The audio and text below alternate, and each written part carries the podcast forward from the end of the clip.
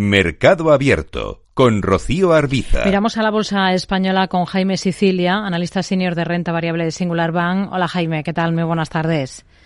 Hola, buenas tardes. Una jornada con tono positivo, eh, principalmente aquí en Europa para la bolsa española, para el IBEX 35, que ha tratado de acercarse durante toda la sesión a esa cota de los 9.300 puntos. ¿Qué le ha parecido lo que ha visto esta jornada? ¿Con qué se quedaría una jornada con los inversores muy pendientes de, Estados Unidos?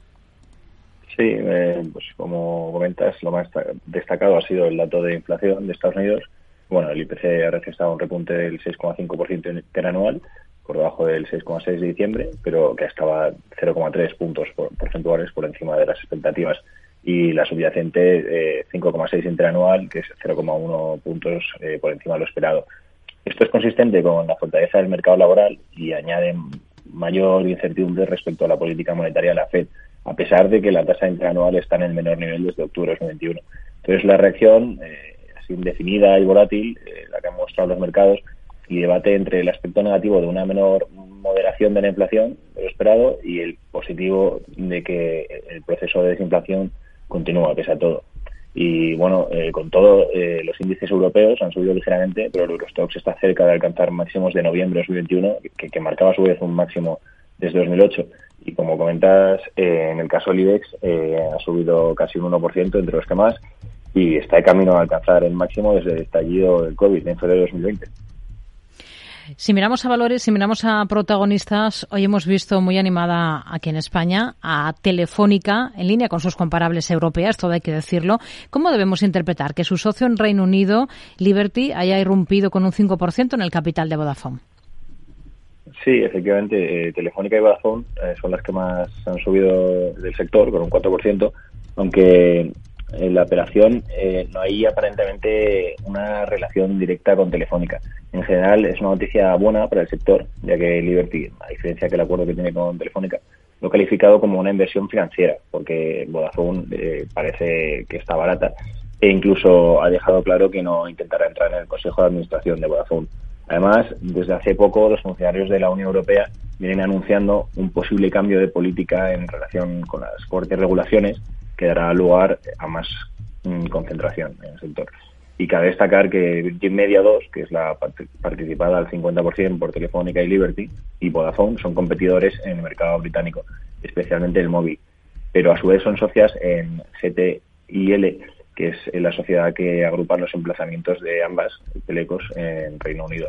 Y respecto a Telefónica, conviene recordar que ha hecho un gran esfuerzo de reducción de la deuda en los últimos años y su baja valoración actual permite a su vez esperar cierta recuperación del precio en un escenario de mejora del sector.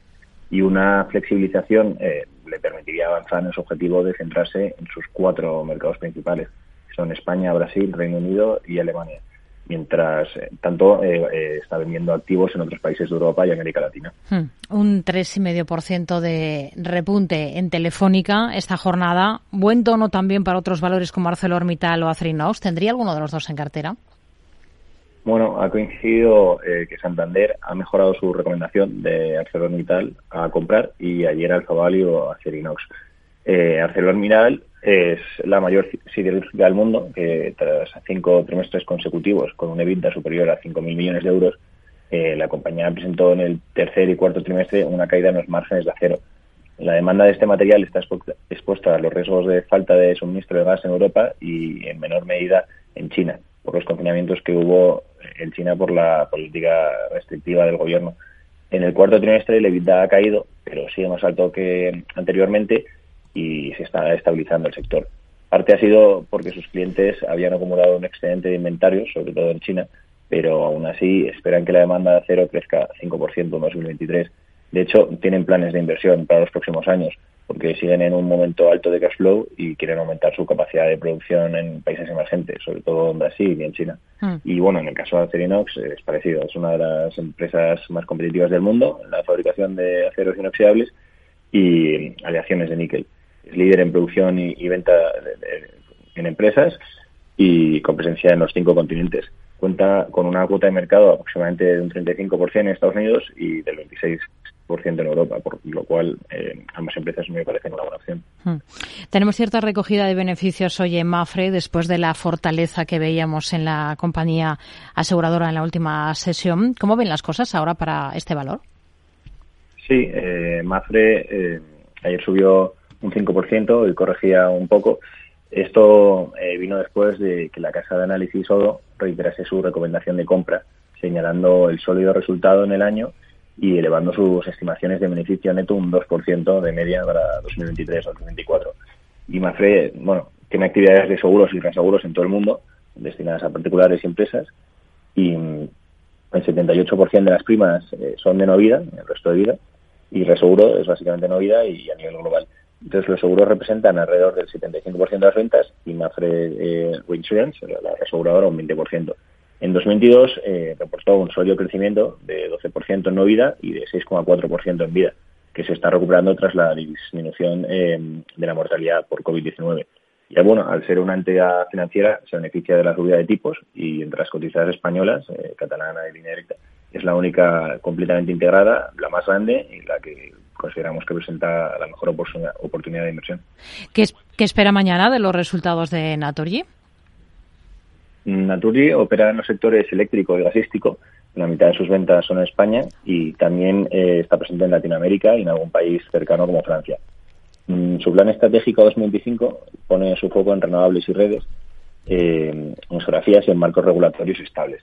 Específicamente eh, en gas renovable e hidrógeno. Bueno, pues las estimaciones del consenso vaticinan un 2022 muy por encima de 2021, con mejoras desde las ventas hasta los beneficios de entre 20 y 30%. Sin embargo, para 2023 se espera que decrezca en, torno al 5%.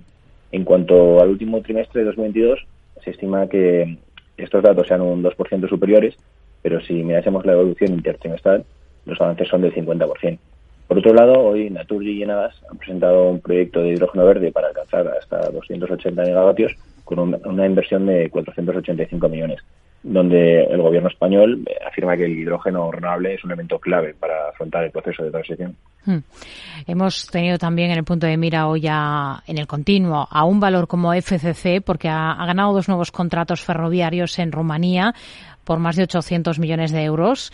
¿Les gusta la compañía ahora? Eh, sí, FCC es uno de los primeros eh, grupos de servicios públicos de referencia internacional eh, en un entorno actual impactado por el alza de los costes energéticos y los precios de los materiales de construcción. Mm, Carlos Slim eh, ha buscado una política de gasto más austera, de filosofía encaminada a la calidad y a la rentabilidad de sus proyectos y a la reducción de deuda. Eh, la compañía tiene una capitalización de 4.000 millones, pero con su entrada el free float ha pasado a ser solamente 8%. Los servicios de agua urbanos, que son servicios medioambientales, suponen casi la mitad del EBITDA, 47%, y luego tiene los segmentos de gestión del ciclo del agua, inmobiliario y construcción, que suman 9%. Hmm. Pues ese NFCC de construcción, que se ha adjudicado estos dos grandes contratos ferroviarios en Rumanía por 800 millones. Y bueno, por cierto, ayer eh, también salió la noticia de que FCC y ECM impulsarán Aqualia, especializada en la gestión del ciclo integral del agua, donde el 51% pertenece a FCC con un plan de negocio que incluye inversiones estimadas eh, cercanas a, mil millones de euros entre hmm. el 23 y el 2026. Nos quedamos con ello. Jaime Sicilia, analista senior de renta variable de Singular Bank. Gracias. Muy buenas tardes. Muchas, muchas gracias. Hasta luego.